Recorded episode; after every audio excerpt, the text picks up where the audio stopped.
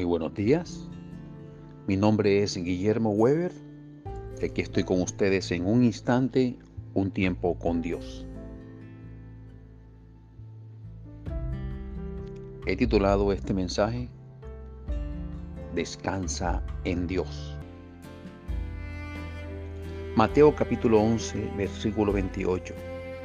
Venid a mí todos los que estáis trabajados y cargados, y yo os haré descansar.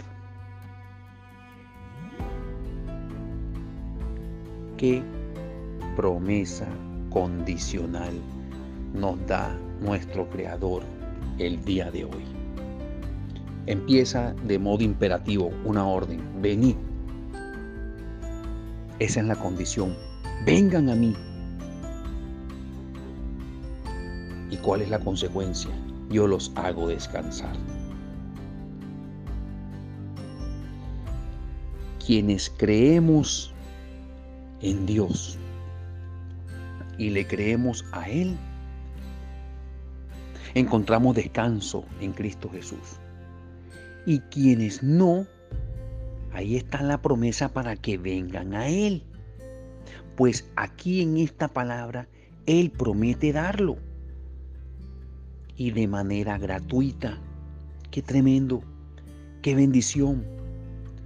Aceptemos con gozo lo que Él nos quiere dar con gozo. Ese descanso no se compra.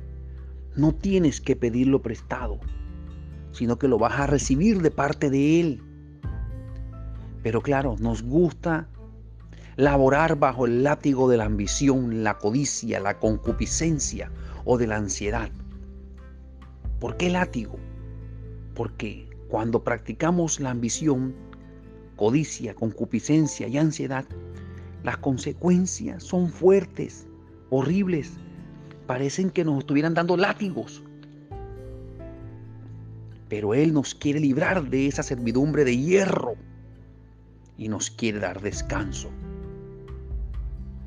Estamos muy trabajados con el pecado, con el temor, con los remordimientos, con el miedo, el miedo a la muerte también. Pero si vamos a Él, Él nos hace descansar.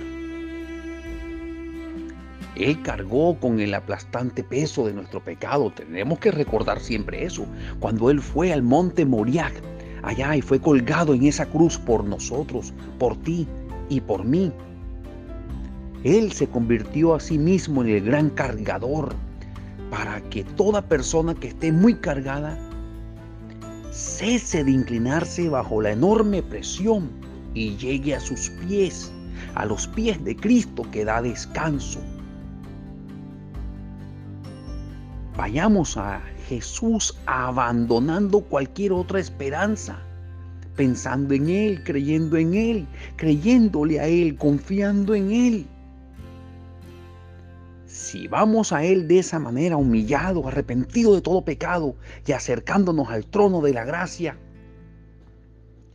Él nos proporcionará un profundo descanso, un bello descanso y una paz que sobrepasa todo entendimiento, porque así es que le gusta actuar a aquel que te ama demasiado.